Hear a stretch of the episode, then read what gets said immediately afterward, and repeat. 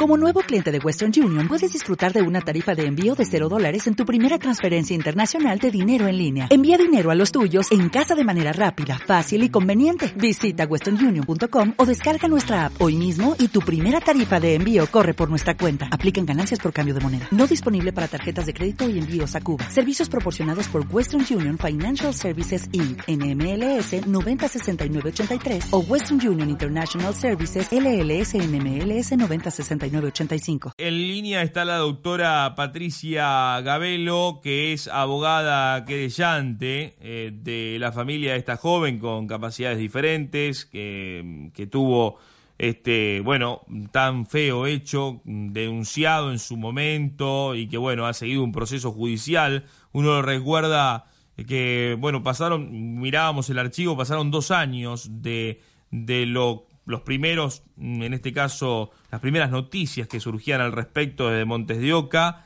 a esta situación de juicio eh, oral y la condena para el acusado eh, de 15 años.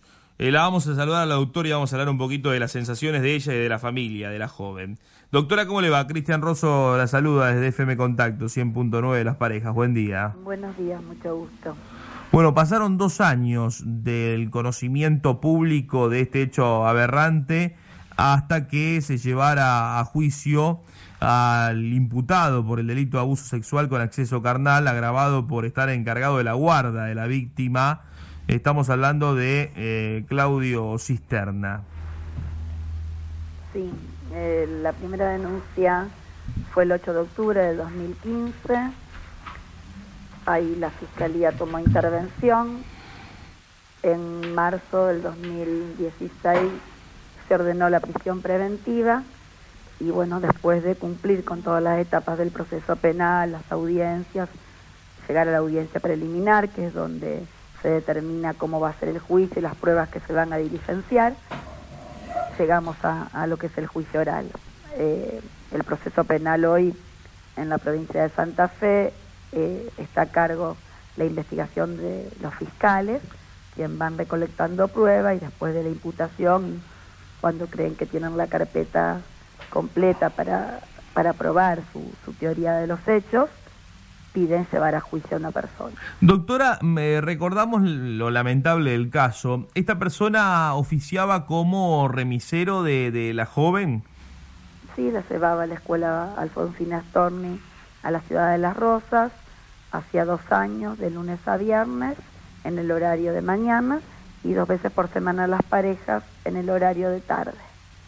Y en un momento, según lo que, bueno, usted ya después de tanto estar en la causa, ¿la joven eh, se negaba a viajar? Eh, Florencia le manifestó a su mamá que no quería viajar ya hacía dos meses porque, bueno, le hacían cosas eh, que no le gustaban y que le hacían mal. Eso fue en agosto y después lo, lo reiteró ante un, un disparador que vio una persona conocida, lo reiteró el, el día 8 de octubre. En ese mismo, en agosto, ¿la familia ya empezó a sospechar algo o, o, no, le, no le había dado tanta importancia a lo que Florencia intentaba eh, transmitirle a la familia? Crecieron en la versión de él y, no, no, no, no llegaron a interpretarlo. Es más, tampoco en octubre llegaron a interpretarlo de la gravedad. Eh, sí, por consejo mío, eh, fueron a una médica para constatar.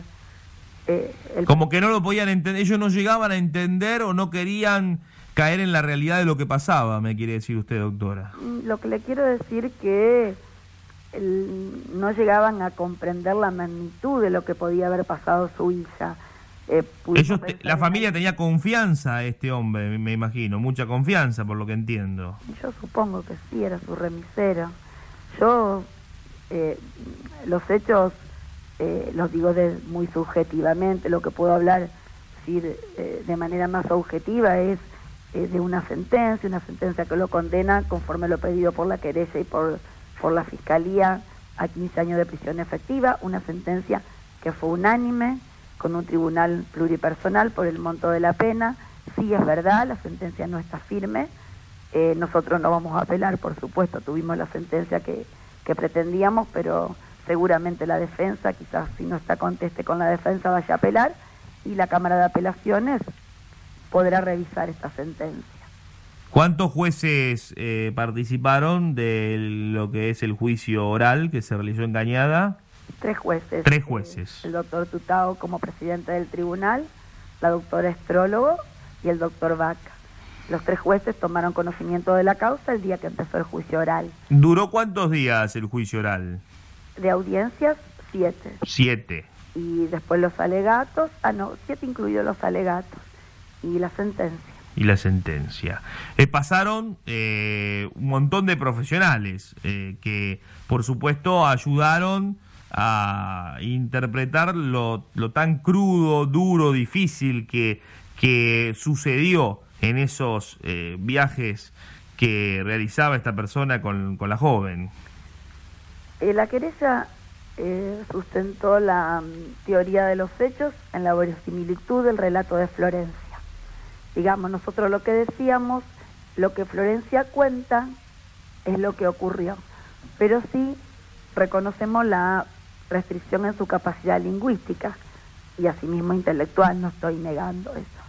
Entonces, para completar su capacidad lingüística, eh, ella fue eh, ayudada a través de ajustes dados por psicólogos, ya sea la psicóloga del CAS, que es el Centro de Asistencia Judicial a la Víctima, Ivana Tonero, también fue, eh, tuvo sesiones con la psicóloga Cuenca, Soledad Cuenca de la Policía de Cañada de Gómez, del Cuerpo Médico, hasta llegar a Pierre Simoni, que es eh, la entrevistadora de la Cámara Gesell. Ella en, todos sus relatos, incluso con, con, sus familiares, incluso con médicos, siempre dijo lo mismo. Pocas palabras, palabras sueltas, pero palabras contundentes. Ella fue coincidente siempre en el mismo contexto en que contaba lo que le había sucedido. Eso, más la intervención de un programa nacional, que es ADAJU, que es el Programa Nacional de asistencia a víctimas vulnerables en su relación con la justicia, que pudieron participar un abogado, el doctor Kodachevich, y dos psicólogas. También interpretaron los informes de las psicólogas y las expresiones de Florencia a través de muñecos asexuados en la Cámara Gesell y las expresiones de Florencia en el CAJ, en el Centro de Asistencia Judicial a la Víctima, a través de un dibujo. Eso es... Son las pruebas contundentes que la verisimilitud del relato de, Florencia lo ajustamos con el informe de los médicos psicólogos. El hecho lo acreditaron los médicos forenses eh, ginecólogos y la doctora Alicia Pérez Montalvo, que fue la primera que atendió a Florencia, que dio su diagnóstico. Eso en cuanto al hecho, al perjuicio sufrido, al daño y después un montón de indicios. Bueno, hay muchos profesionales que acreditan entonces, digamos, había pruebas contundentes, por eso no hubo dudas para los jueces, entiendo, por lo que me va contando, hay varias cuestiones a las que eh, fue expuesta Florencia y que, que bueno, eh, fueron de alguna manera por el camino que, que usted indicaba. Lo que le quiero decir yo es que no nos quedamos con una cámara GESEL o un testimonio solamente, sino que avanzamos en la investigación y la tratamos de ayudar a Florencia a través de ajustes para que nos digan qué estaba diciendo ella. Y todas fueron coincidentes, eso sí se lo puedo asegurar. Lo hice interpretar por gente que viene del programa nacional que, que asiste a estas víctimas y también fueron coincidentes. Y después hubo un montón de indicios que nos llevan a... Es decir, no por casualidad, tres jueces, teniendo en cuenta el principio de la duda que siempre favorece al reo, le dan razón a la verosimilitud del relato de la víctima. Fue eso y algunos indicios que determinaron que lo que decíamos lo pudimos probar. El hecho es muy triste, muy penoso, pero mm, eh, lamentablemente, por lo que entiendo, eh, este individuo repitió esta acción eh, de violación no una sola vez, entiendo, lamentablemente. Eso lo dijeron los médicos forenses, ese es el dictamen que nos dieron los médicos cuando, cuando constataron la, la lesión. Sí quiero dejar en claro que la Fiscalía ha trabajado muchísimo, ha hecho lugar a las pruebas pedidas por mi parte y a todas las pruebas pedidas por la defensa. Nunca se negó a ninguna prueba, aceptó las dos posturas, investigó y bueno, esto es lo que pusimos al tribunal oral. Insisto, jueces que no conocían la causa, que tuvimos que ilustrarle la causa en, el término de 15 días y que lo resolvieron por unanimidad. Este es un hecho muy sensible y e imagino muy difícil en una localidad pequeña como Montes de Oca. ¿Es así? Desde aquel momento cuando se conoció eh, el hecho y se hizo la primera denuncia hasta este momento con la condena. Sí, mire, yo la verdad, eh, tratando de no pecar de, soberbia, tengo que abstraerme a, pensar en que vivo en una localidad donde tengo gente que está que puede molestarle y a gente que le está doliendo mucho esta situación. Yo traté de ser objetiva y traté de, y, lo hice, de investigar una teoría y, y, bueno, se la acredité a los jueces, no, no hubo direccionamiento de testigos, no, no hubo nada, es el relato de la nena comprobado por médicos, interpretado por psicólogos, no, no se nos ocurre esto es la nena que le venía diciendo a su mamá lo que le estaba pasando. Sí es verdad que en estos casos eh, la realidad, lo sucedido es muy difícil de acreditar porque es un delito sexual. Generalmente los delitos sexuales se hacen en la intimidad, máxime con una víctima con capacidad restringida. Lo que sí, eh, ojalá esto sirva para dar un mensaje donde, aun cuando tengan capacidad restringida, ellos hablan, se expresan, a través de ajuste, a través de dibujo, a través de muñecos, a través de personas que le tienen mucha confianza. Pero ellos se expresan, ellos pueden decir lo que le pasan. Y ojalá por lo menos sirva para que si alguno se anima, le dé algo de miedo a esta condena. Porque le aseguro que en la mayoría de los casos ni siquiera llegan a la denuncia penal. Los papás de Florencia se animaron, expusieron a Florencia durante dos años a un montón de análisis, tratamientos y entrevistas, no hicieron el reclamo civil, no buscaron dinero, solamente pedían justicia. Sí, la eh, sentencia no está firme, pero es unánime la sentencia. Entonces, me parece que, que tiene que servir de mensaje esto, porque aun cuando fueren, son bebés, aun cuando no tienen la capacidad suficiente para, para expresarse como nosotros, tienen otras capacidades y tienen otra manera, hay que ayudarlos para eso. Eso es lo que se hizo en este juicio. Doctora, ¿cuál es su sentimiento y el de la familia y cómo está Florencia después de haber pasado eh, por momentos muy feos, muy tristes? Y como usted ha dicho, la familia se ha expuesto a, a luchar porque se haga justicia. ¿Cómo están después de lo que ha sido la, la sentencia a 15 años a cisterna? Bueno, yo los vi hacer en el momento que le di el resultado del juicio y fue muy conmocionante porque, bueno, ellos ahí como que cayeron de que lo que le había sucedido a Florencia era verdad, entonces la mamá se descompuso, pero no, ellos era lo único que pretendían, lo que, buscaban es que se crea la versión de, de su hijo, porque, bueno, yo me imagino que ante situaciones así, ella lo que me planteaba siempre, ¿por qué no creerle? Porque no se sabe expresar. Ese es el sentimiento, no, no, no es un sentimiento ni, ni de venganza, ni, ni de querer lo peor para, solamente querían la justicia para su hija y que quien se animó a hacerle daño esté donde tenga que estar o entienda lo mal que hizo. Y mi sentimiento es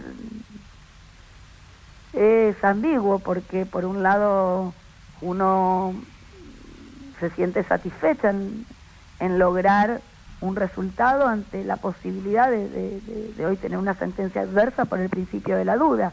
Y por el otro lado, bueno, hay una persona privada de su libertad que, que, también a uno le choca, yo los conozco a todos, conozco a la familia de él, a la familia de ella, pero bueno, fui la abogada de, de la víctima y, y trabajé para, para ese fin, ¿cierto?